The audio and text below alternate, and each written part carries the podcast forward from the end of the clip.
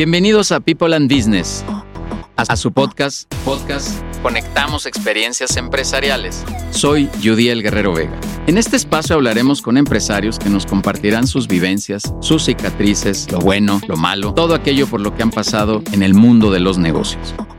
Suscríbete al podcast en Spotify. Conectamos Experiencias Empresariales. tal amigas y amigos de People and Business de esta comunidad empresarial que conecta experiencias empresariales? Quiero darles la más cordial bienvenida a este podcast que justamente lleva ese nombre, nuestro eslogan, nuestra esencia acá en People and Business. Conectamos experiencias empresariales. Mi nombre es Jaime Neftalí Martínez Hernández y les doy la más cordial bienvenida a este podcast que se transmite por la plataforma de Spotify. Hoy tenemos un invitado de super lujo, uno de los pilares que tenemos en People and Business porque siempre nos ayuda con temas de propiedad intelectual. Un abogado, un tipo maravilloso, tipazo diría yo en toda la extensión de la palabra. Me refiero al abogado Pablo Osnaya. ¿Cómo estás, mi querido Pablo? Neftalí, muy gustoso de estar aquí compartiendo micrófonos contigo. Es un honor como siempre. Y bueno, pues a platicar temas interesantes, ¿no? Bienvenido, ¿no? Bueno, esto es People and Business y tú nos has sugerido y, y creemos que esto es para empezar toda tu, tu prestancia y elegancia, amigo, tu marca, tu empresa, tu gran diferenciador. Este nombre es el que le hemos dado a este podcast porque como aquí justamente nos has comentado, una marca es el principal diferenciador en el mercado frente a tu competencia, es tu sello personal, la identidad empresarial que engloba el goodwill, Goodwill. goodwill y la reputación comercial que una empresa tiene. Como intangible con gran valor dentro del patrimonio de la empresa, es muy importante el identificarlo, protegerlo y en su caso defenderlo de cualquier tercero que sin autorización quiera hacer un uso directo o indirecto. Pero bueno, primero que nada vamos a presentarte, ¿no? Tú eres Pablo Osnaya Izquierdo, abogado en OCB Legal. ¿Nos puedes hablar un poco más de ti, Pablo? Claro que sí, con mucho gusto. Mira, eh, soy un abogado eh, litigante de esta materia propiedad intelectual, a la cual me he dedicado los últimos, bueno, un poco más de 20 años. 20 años. Sí, eh, y, y bueno, pues es mi gran pasión dentro de este mundo del derecho.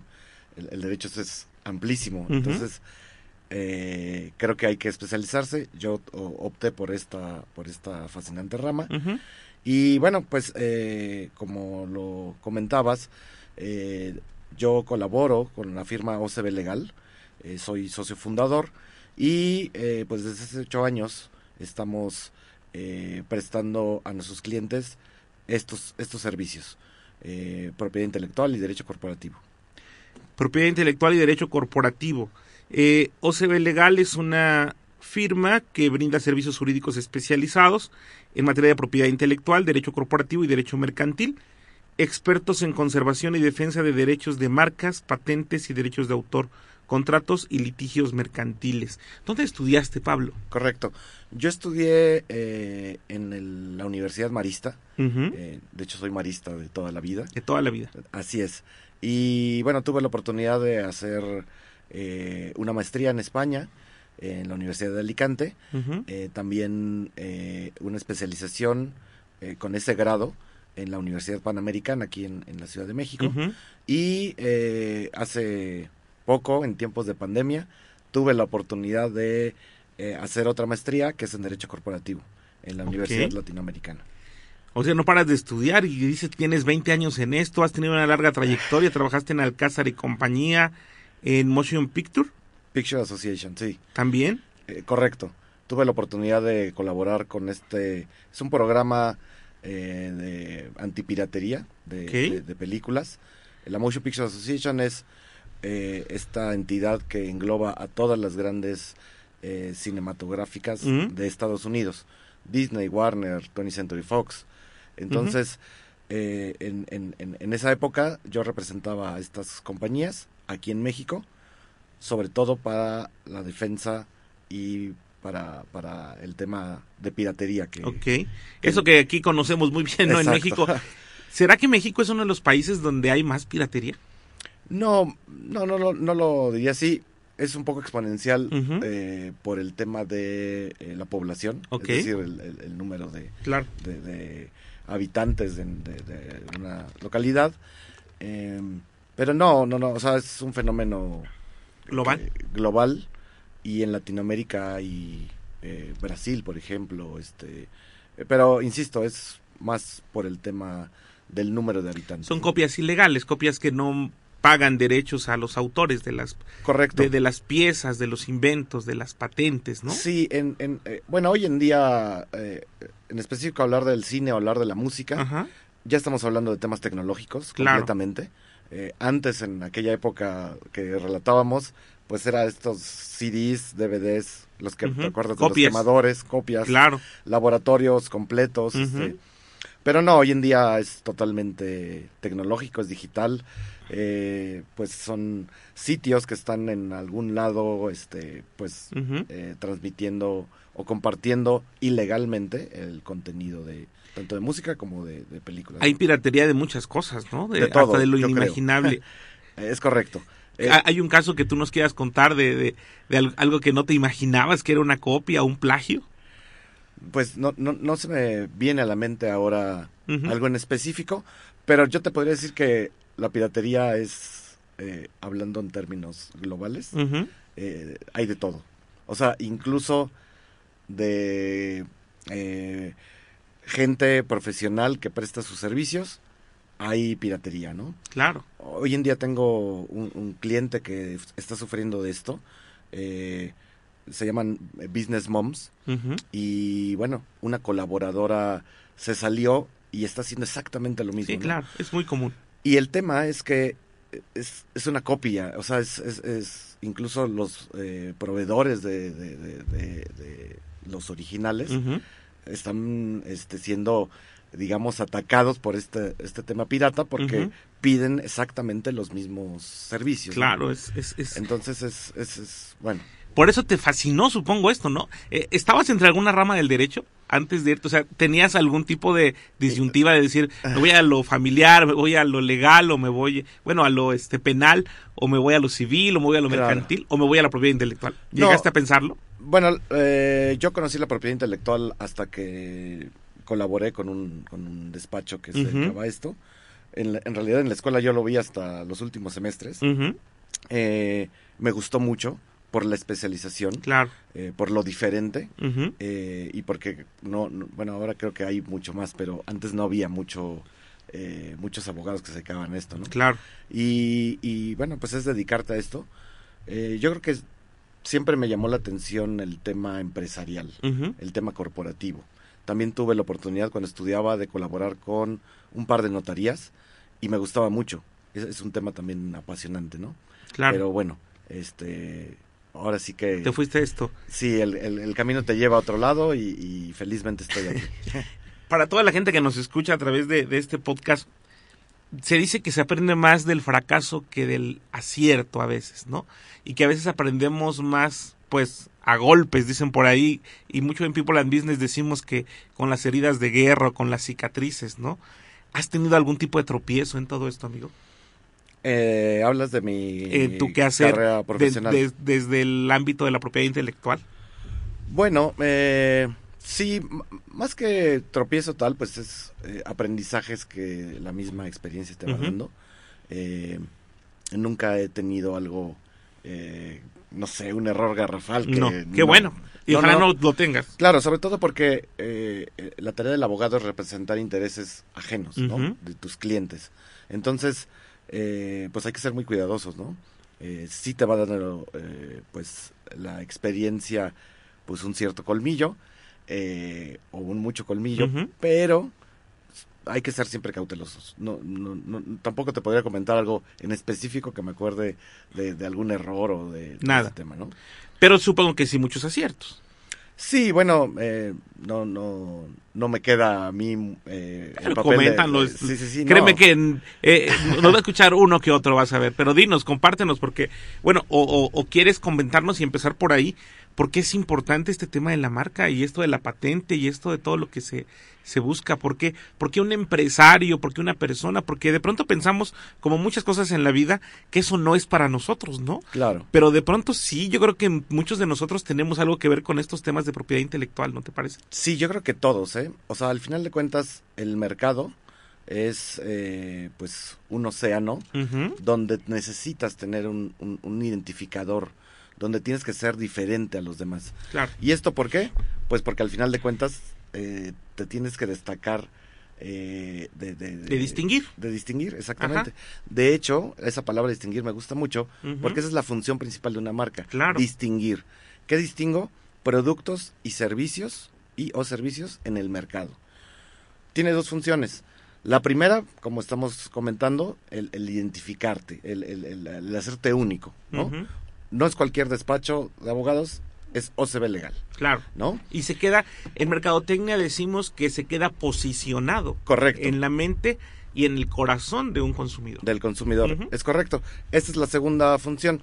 Permitirle al consumidor repetir la experiencia de compra, Ok. ¿no? Entonces, yo siempre pongo como ejemplo, imagínate que vas al, al supermercado, eh, quieres eh, un bote de yogurt, pero no hay marcas. Todos son botes blancos. Eso, eh, ese mundo sin marcas, que es utópico, eh, te daría la necesidad de eh, probar cada uno de los yogures para decir, ah, este es el que me gusta.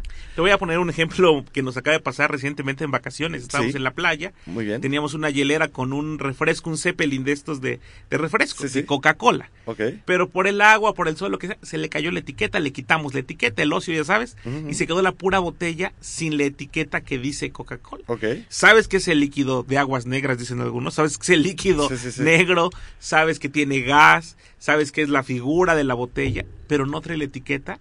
Y dice uno de los chicos que, que, que vamos de la familia, dice, como que no me da confianza tomarlo así. Claro. ¿Cómo ves, amigo? ¿Qué Sí. opinas tú de esto? No, no, no, tal cual. Y, y esto eh, de la reputación del producto, estamos hablando de productos, pero lo mismo pasa con los servicios. Claro, claro. Eh, la reputación eh, es eh, esto que la marca contiene, Sí, ¿sabes? En tu ejemplo que, que- que nos comentas, eh, pues el líquido es el mismo, claro. eh, pero la confianza está en esa marca, ¿no? sí, sí, sí. Y bueno, eh, hay, mucha gente piensa, y, y esto era lo que me preguntabas, que no es tan importante. Que al final de cuentas, pues lo que importa es el refresco, ¿no? Lo que importa es el yogurt. Lo que importa es el servicio. Sin embargo, insisto, para tener una experiencia de compra que se pueda repetir, necesitas forzosamente la marca, ¿no? Porque si no, eres algo que Uno más. que sí, que eh, sin poderse identificar, ¿no? Claro. Eh, y bueno, las marcas, hablamos de una reputación, pero puede ser buena o mala, ¿eh? Claro. Es decir, eh, en este ejemplo del yogur que te ponía, tal vez yo compro ese yogur con esa marca en particular porque es el barato, porque es el, eh, el sí, el de menos precio, o porque no es tan caro como los demás, ¿no? Eh, y entonces diría, ah, bueno, yo voy a comprar el más barato, no me importa la marca. Sí importa porque al final de cuentas, tú lo sabes, el precio puede fluctuar, ¿no? Puede cambiar. Y entonces esas características que tiene el producto ya no son identificables, ¿no? Eh, y, y todo es una marca, todo, todo, lo que tú traes puesto, lo que tú eres, lo que tú piensas, es una marca. People and Business es una marca. People and Business es una marca. Y, y tenemos un logotipo y tenemos eh, promocionales donde está playeras, libretas, todo lo que tenemos alrededor.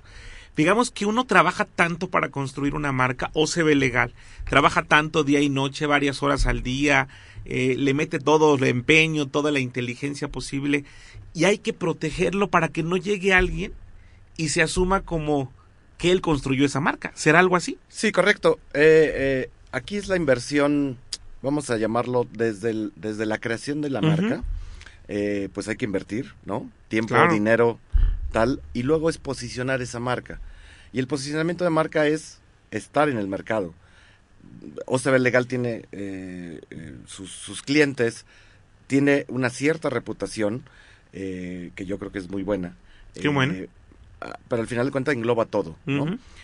Esos, ese trabajo de nueve años, de ocho años, eh, se, se ven reflejados en esta marca. Es muy fácil, o hay gente que considera que es muy fácil decir, mira, yo para qué le pago a un diseñador. Esa marca está bonita. Mira, esos colores me gustan. Le cambio eh, las siglas, vamos a poner, este, y se llama IGC, ¿no? Eh, legal, pero con mi mismo logotipo. Lo que pasa con esto es que se confunde precisamente al consumidor. Y entonces, se, eh, este tercero pirata, vamos a llamarlo así, se aprovecha de esos ocho años, se aprovecha de esa reputación, se aprovecha de esa inversión, Se sube a la se sube a- a- a- al, al tren. al tren se- sin, sí, sin pagar, ¿no? Eh, y sobre todo sin permiso del dueño Claro. del tren, ¿no? Eh, eh, y lo importante de protegerlo, más allá de, de- de que se piense que con una protección ya no va a pasar, porque solo es una protección, es tú le pones candado a tu puerta. Sí. Eso no significa que no se puedan meter. Sí se pueden meter, pero Pero es una buena protección. pero de entrada, exactamente, o sea, ya no está tan fácil como si no tuviera una puerta, ¿no? Yo siempre uso este ejemplo de tú tienes muchas cosas de valor dentro de tu casa, es tu espacio.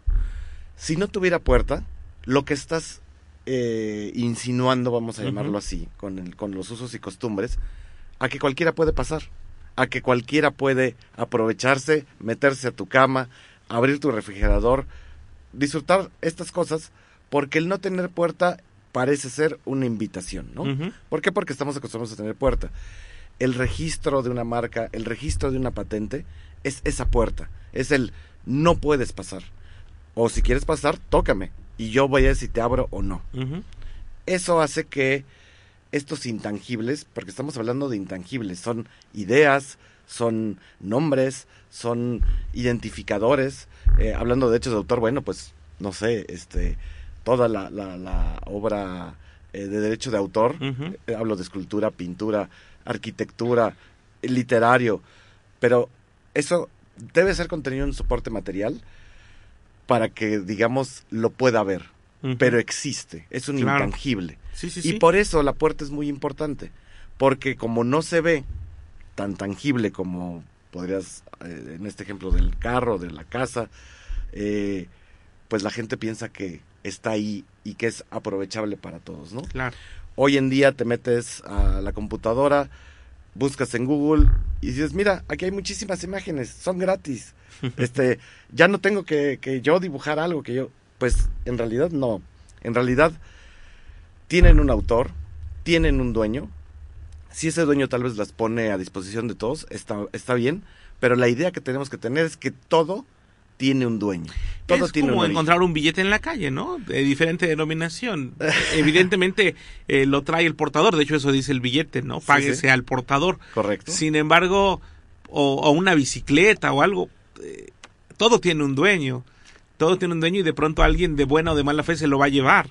Claro. Pero en este caso de la, de la propiedad intelectual, que es a la que estamos hablando, propiedad industrial, marcas, patentes, ¿no? Estos micrófonos, los audífonos, alguien lo inventó, alguien Correcto. dedicó su intelecto, su esfuerzo, su prueba y error para generarlo, y, de, y eso permite que alguien tenga pues usufructo de ese, de, de, de este, de, de su uso, porque pues lo merece quizás, ¿no? Correcto. Eh, hablando en estos temas tecnológicos, Sí, claro. hablando de patentes, es exactamente, la teoría de la patente es esto. Una patente es el premio que da el Estado, en este caso el Estado mexicano, a ese inventor por su esfuerzo, dedicación, conocimiento, todo lo que se necesita para poder desarrollar esta tecnología. Y entonces el Estado mexicano dice, esto hace que nuestro país avance, que la sociedad avance. Esto, esto es en México y en todo el mundo. ¿eh? Eh, y entonces yo te voy a dar un premio.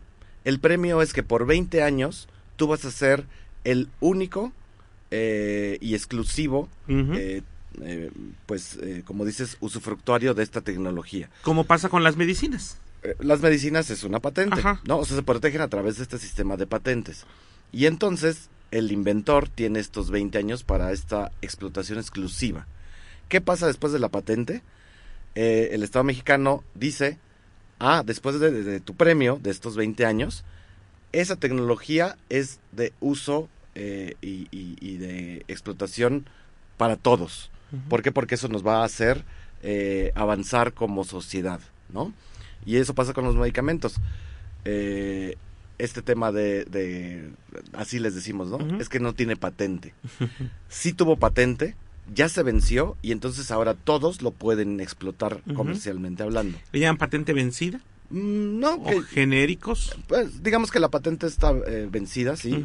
Más que la patente, el tiempo de protección De esa patente es lo que se vence. De un uso exclusivo. De ese uso exclusivo, exactamente. Pero bueno, eh, eh, este contrato social de garantizar que si tú pones esfuerzo, inventas algo, un invento es el resolver técnicamente un problema existente. ¿no? Entonces, ¿cómo le hago? Eh, ¿Qué te gusta? ¿Cómo le hago para medir el tiempo? Pues entonces inventé un reloj. Eso es algo que va a resolver un problema técnico y eso se protege a través de la patente, ¿no? Eh, Una cosa es el invento, la patente es la protección. Y, y bueno, como ves en estos ejemplos, pues la importancia es, es, es, es abismal porque sin esto ni siquiera tendríamos un desarrollo tecnológico Claro. eh, como el que puede existir, ¿no? Eh, hablando de, digamos, internacionalmente, Estados Unidos como sociedad es una sociedad que siempre le ha puesto mucho cuidado a este tema de las patentes. Para ellos es lo que los hace ser más eh, competitivos. Eh, bueno, China no se diga. Claro. China tenía la reputación de que copiaba todo. Pero luego se dieron cuenta que se, que, que se volvieron buenos y que ellos podían desarrollar su propia tecnología. Y son impresionantes. Y son impresionantes, Acaba de pasar una, una, una expo en, en Cantón y es impresionante lo que están haciendo con los drones, con la tecnología. Alguna vez me platicaba alguien que le preguntó a un chino en una de estas exposiciones de Cantón, ¿por qué se hacen cosas tan maravillosas? ¿Por qué nos venden basura? Y dice, pues porque ustedes compran basura. ¿no? Claro. Y al cliente lo que pida. No, no, no, y, y hay, bueno, hoy en día hablar de China, yo me acuerdo cuando era niño, lo chino era, era sinónimo de chafa, Sí. ¿no? Eh, eh, es que tus tenis son chinos, es que tu tal es chino. Son falacias como Este- aquello del, del ingenio mexicano, que de pronto Claro. pues tampoco es tanto, porque tampoco hay tantas marcas y patentes que tengamos nosotros, ¿no? Eh, correcto, y, y- pero bueno, tiene que ver con esta cultura. Claro. Así es la referencia de Estados Unidos tal, o China, que son países que lo tienen culturalmente muy, muy en cuenta, ¿no? El decir, el, el- el- el sueño americano, ¿no? ¿Sí?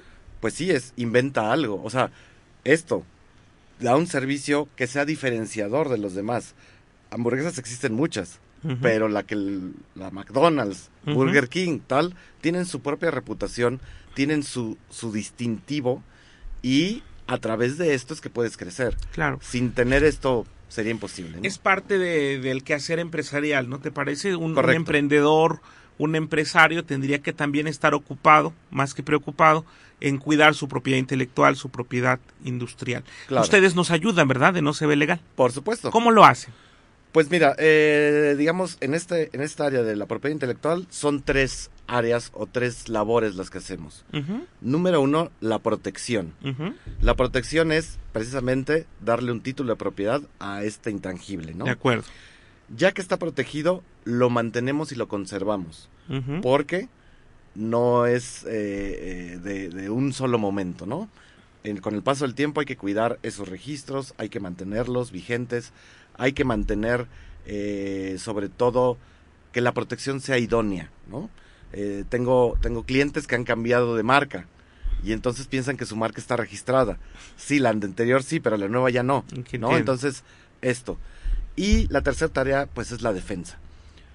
Eh, nosotros representamos a nuestros clientes para defenderlos en juicio, defenderlos ante los tribunales, que eh, en la propiedad intelectual eh, quien se encarga de administrar la justicia no son los jueces tradicionales, es el Instituto Mexicano de la Propiedad Industrial y son eh, controversias muy especializadas, ¿no? Entonces, si alguien está aprovechándose de tu propiedad intelectual, nosotros podemos defenderte y eh, a través de estas instancias legales, pues reivindicar tus derechos, ¿no?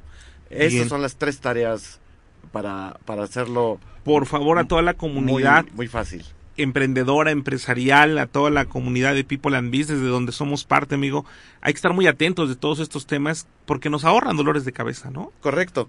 Y, y- y muy importante, es, siempre hablamos marcas, Coca-Cola. Burger King, tal.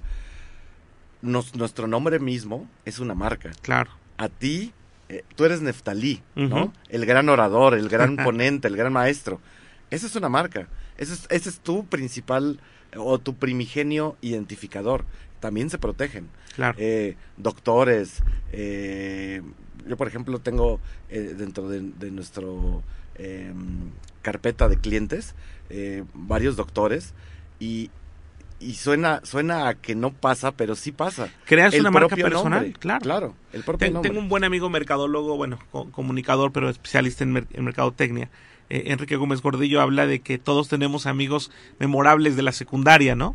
Eh, Correcto. El abuelo, el Power Ranger, el, el Raffles, el, Sí, el- sí, sí. todos tenemos uno, el chino, el, todos tenemos un amigo que se quedó en nuestro imaginario, en nuestra memorabilia, se quedó porque tuvo un, un aspecto que era destacable entre los demás y te- se queda por el paso de los años en nuestra mente, ¿no? Claro. De pronto esa marca personal ayuda a vender, ayuda a posicionarte y a ser incluso un mejor profesional. Por supuesto, por supuesto. Y, y bueno, no se diga si, te, si, si eres eh, o te dedicas a, a temas públicos. Claro. Eh, bueno, eso Mucho cobra ya mejor. otra, otra, otra Claro. relevancia, ¿no? Oye, oye Pablo, abogado, ya estamos en la recta final de este podcast. Te quiero preguntar, y bueno, tomando en cuenta nuestro, nuestro programa, Conectamos Experiencias Empresariales, tomando en cuenta la plataforma que nos da sentido estar aquí, que es People and Business, te quiero preguntar, Dime. ¿a OCB Legal le, has- le ha sido útil estar en People and Business? Sí, eh, sobre todo eh, el, este posicionamiento en esta comunidad de confianza eh, y, y- y- es para hacer sinergias, ¿no? Es para darte a conocer, para poder desde otro ámbito mu- mucho más amigo, mucho más eh, de camaradería, eh, poderte, poderte precisamente posicionar eh, y, poder eh, darte a conocer, ¿no?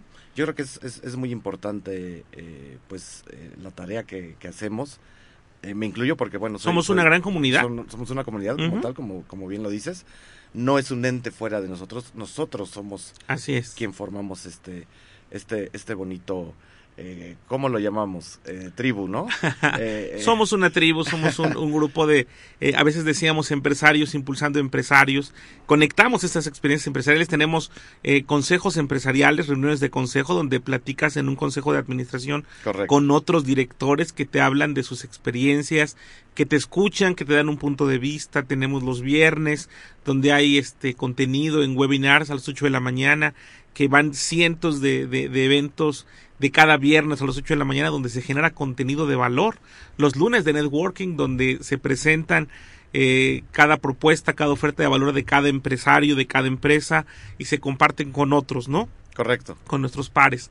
Tenemos estos proyectos de, de, de podcast, tuvimos radio, tuvimos televisión y hemos tenido clínicas de entrenamiento, eh, cursos de capacitación. Estamos a la vanguardia en muchos temas y sobre todo creo que somos empresarios que buscamos que a todos nos vaya bien, ¿no te parece, Pablo? Correcto, correcto, porque también yo siempre lo he dicho, el sol sale para todos. Así es. Y detrás del escritorio no haces clientes, no te das a conocer. Tienes que salir de ahí, de ese confort, vamos a llamarlo. Y sobre todo también aprender, ¿no? Aprender de las experiencias de los demás. Creo que es, creo que es algo muy importante. Eh, yo le agradezco mucho a esta plataforma People and Business el, el habernos acogido y el permitirnos estos espacios que son, bueno, eh, únicos. Gracias, amigo. Bueno, a nuestro comandante en jefe, Judiel Guerrero Vega, y a todo el equipo, ¿no? A todo el Correcto. equipo que hace posible que People and Business tenga todos estos eventos durante todos los días de la semana. Estamos 24-7 en esto. Ya en la recta final, Pablo Osnaya, abogado, buen amigo, americanista, eh, orgullosamente dices por ahí. Además, amigo, ¿qué, ¿qué recomendación le das a quienes nos escuchan a través de esta plataforma? ¿Qué, qué recomendación le das dentro de tu expertise, e incluso como empresario, como profesional, como un mexicano de mucho valor. Claro. Mira, pues en este ámbito de las marcas, no dejar eh, pasar el proteger eh, pues estos identificadores, Ujú. darle su, su importancia y, y- y- y, bueno, eh, un poco adentrarse en que es uno de los activos más importantes de una empresa. Hablo activos económicos. Eh, una, una, una marca registrada tiene mucho valor, insisto, valor monetario. ¿no? Eh, y, darle este, este, digamos, importancia es lo que yo les recomendaría, ¿no? El, no pensar que, eso es para otros, que eso a mí no, que, que las grandes empresas son las que tienen su marca Starbucks, ¿no? Registrada. Sí, pero empezó por algo. Claro. Y todos empezamos por algo. Y qué mejor estar protegidos y con esta conciencia, pues, eh, muy, muy bien eh, instalada en la importancia de proteger y de cuidar los... los Hay instancias oficiales, ¿no, Pablo? Hay, está el INPI, está Indautor, Correcto. que son las, más, autoridades. las autoridades en México, ¿no? Indautor y el INPI. Eh, creo que cualquiera de nosotros podríamos acercarnos a la autoridad. Correcto. Pero te lo digo desde un punto de vista muy personal, del cual por supuesto me hago responsable. Te lo digo desde mi propia experiencia. Creo que siempre nos viene bien que un experto nos ayude. Es correcto. Eh, sí, eh, la verdad es que eh, en, particular el INPI, el Instituto Mexicano de la Propiedad Industrial, ha tenido de unos años para acá pues este interés en que en acercarse al público, ¿no? En decir, vengan, aquí pueden hacer sus trámites. Eh, yo también los invito a, que se acerquen con un profesional, no por otra cosa, sino por que tengan muy eh, cuidados eh, pues estos, estos intereses y que mejor que, que sea de la mano de un experto, ¿no? Qué maravilla. Pues estamos llegando a la, a la parte final. Ya, ya recomendaste que, que, estén con nosotros en People and Business, donde como le damos título a este, a este podcast, conectamos experiencias profesionales. Correcto. Mi querido Pablo Snaya, te agradezco mucho que hayas estado con nosotros. Eh, esperemos que lo que hoy aquí se ha platicado les sea de utilidad a mucha gente y sobre todo a todo el ámbito empresarial que nos escucha y que forma parte de esta comunidad de People and Business. Pablo, muchas gracias amigo y que te vaya muy bien. Gracias a ti Neftali, gracias a todos nuestros amigos y pues aquí seguimos. Sigamos conectando experiencias empresariales. Hasta la próxima. Gracias. Gracias por escucharnos en este podcast Conectamos Experiencias Empresariales. Suscríbete en Spotify. Soy Udiel Guerrero Vega, socio fundador de People and Business, una comunidad empresarial en la que a través de consejos directivos queremos ayudar a empresarios a su desarrollo. Conectamos Experiencias Empresariales.